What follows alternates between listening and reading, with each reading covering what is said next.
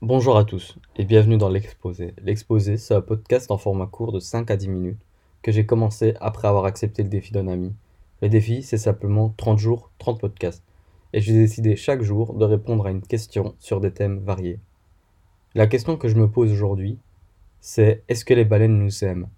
Vous allez vous demander pourquoi je me suis posé cette question, mais mon raisonnement est simple. En fait, je, je relis One Piece depuis le début et à un moment, Luffy et son équipage rencontrent une baleine. Cette baleine est d'une espèce vivant généralement en groupe, mais malheureusement son groupe l'a abandonnée et elle a décidé de suivre un bateau pirate. Donc celui-ci a dû se séparer du, de la baleine et a promis de revenir la chercher plus tard. 50 ans plus tard, toujours rien. Et cette baleine, elle est devenue très triste car elle avait dans sa vie comme seul but de revoir ses amis. Comme Luffy, étant très sympa, il lui a fait oublier euh, un peu sa peine et lui a promis également qu'il reviendrait. Et là, je me suis dit, est-ce qu'une baleine serait capable de s'attacher à un humain ou simplement d'aimer l'humanité? En faisant des recherches, en fait, on, catégorise la baleine dans les cétacés. C'est euh, un terme en fait qui regroupe euh, les familles de baleines, orques et dauphins. Donc ici, généralement, je vais utiliser beaucoup le mot baleine, mais je parlerai pas forcément d'une espèce de baleine en, en particulier. Je parlerai plus de traits euh, présent chez les cétacés. La première chose, c'est savoir si une baleine pourrait aimer. Il faut savoir si, en fait, cette baleine a une conscience, est-ce qu'elle est consciente d'elle-même, en fait. La baleine, selon les, études d'une neurobiologiste qui s'appelle Lori Marino, de l'université d'Emory à Atlanta, elles auraient un cerveau très très développé. Après 20 ans d'études, elle a découvert que leur cerveau n'était pas seulement gros, en fait le rapport entre le corps et le cerveau chez eux est très gros. Il contient aussi des, structures cellulaires entre elles et des zones d'intense connectivité. Le terme exact, c'est des circonvolutions cérébrales. C'est-à-dire que le cortex est replié sur lui-même pour augmenter la surface à l'intérieur du crâne. Bon, c'est un peu compliqué, mais je vais essayer de vous expliquer ça simplement en fait. Ça veut dire que donc, le cortex, c'est la zone supérieure centrale du, cerveau humain. Euh, comme vous voyez, si vous visionnez un cerveau humain, bah, cette partie est très ridée. Bah, chez eux, c'est la même chose en fait. Et ces rides, en fait, elles servent à, à augmenter la surface à l'intérieur du crâne pour, euh, pour multiplier les connexions cérébrales en fait. Donc, il faut, faut savoir que généralement, en fait, plus un animal a le cerveau ridé, plus il est intelligent. Ici, je viens de le comparer en fait à un cerveau humain, mais il reste très différent du nôtre en fait, son cerveau, parce que nos branches communes sont séparées de 5 millions d'années. Euh, de 35 millions d'années, pardon. Euh, donc, on pourrait se demander, en fait, ça, leur sert à quoi un si gros cerveau? Leur si gros cerveau, en fait, ils ont, ils ont trouvé une chose très spéciale à l'intérieur, c'est que le système labique, en fait, le système labique, c'est lui qui gère le traitement des émotions.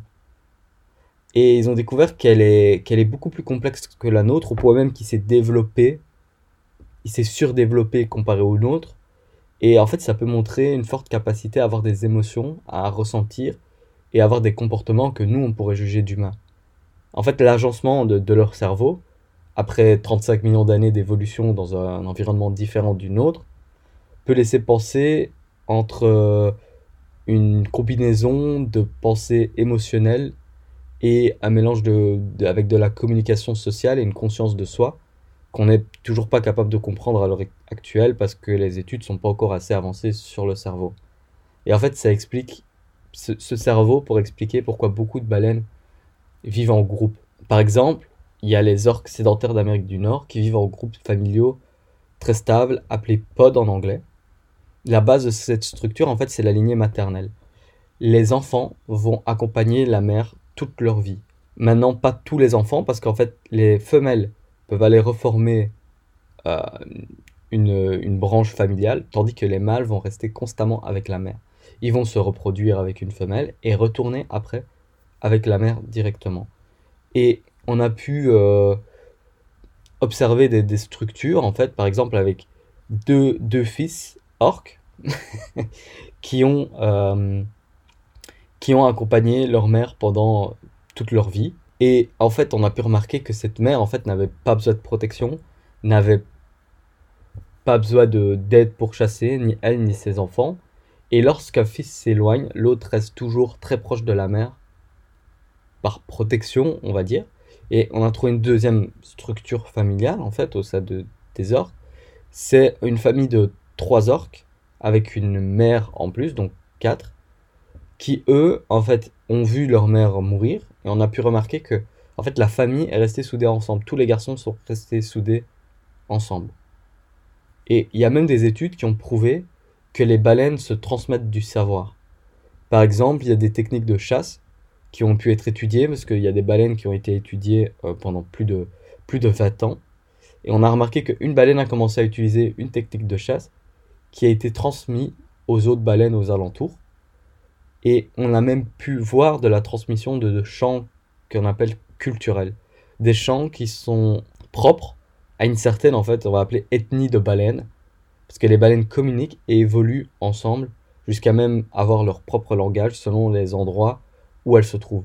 Donc je pense qu'en effet, les, en fait, les baleines, elles ont conscience d'elles-mêmes.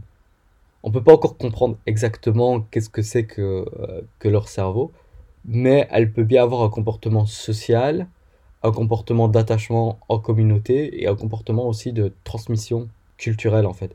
Les baleines ont un patrimoine. Donc ici, on a traité, on a dit ok, les, les baleines en fait pourraient être capables de s'aimer entre elles. Mais est-ce que elles seraient capables d'aimer l'humain? Pour ça, euh, je me suis basé sur beaucoup de témoignages venant des baleines australiennes. Et en fait, ils racontent que chaque année, des jeunes mâles se rendent sur le port de Sydney et naviguent parmi les voiliers et les bateaux de croisière en faisant un peu les beaux, etc. Et euh, ça a l'air d'être un grand plaisir pour eux en fait. Ils passent six mois dans des eaux froides, ils reviennent vers Sydney, les eaux sont un peu plus chaudes, les humains les acclament, etc. Et pour eux, ça serait peut-être comme une dose de, de dopamine après un long voyage en fait. Et il y en a beaucoup qui ont aussi remarqué des comportements de mimétisme avec l'humain. Par exemple, il y a des gens qui jettent de l'eau sur leurs bras trois fois et la baleine recommence. Il y a aussi beaucoup d'orques qui ont été élevés malheureusement en zoo, qui, qui montrent une grosse intelligence.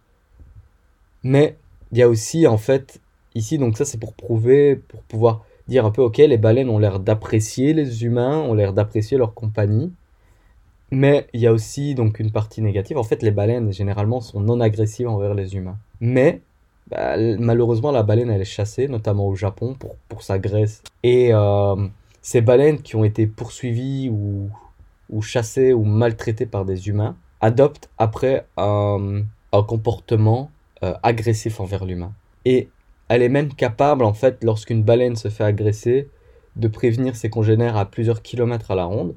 Et on peut voir que, par exemple, ils ont pu observer que lorsque un orque a été attaqué, des orques dans un rayon de 2 km se sont montrés avec une attitude défensive envers les humains, parce qu'ils ont communiqué en fait. Au final, je pense que la question est-ce que les baleines nous, aiment, c'est réducteur en fait. C'est une insulte à leur intelligence. Ils sont bien plus intelligents, on peut pas les mettre tous dans le, même sachet et dire ouais, ils nous aiment, ils nous aiment pas.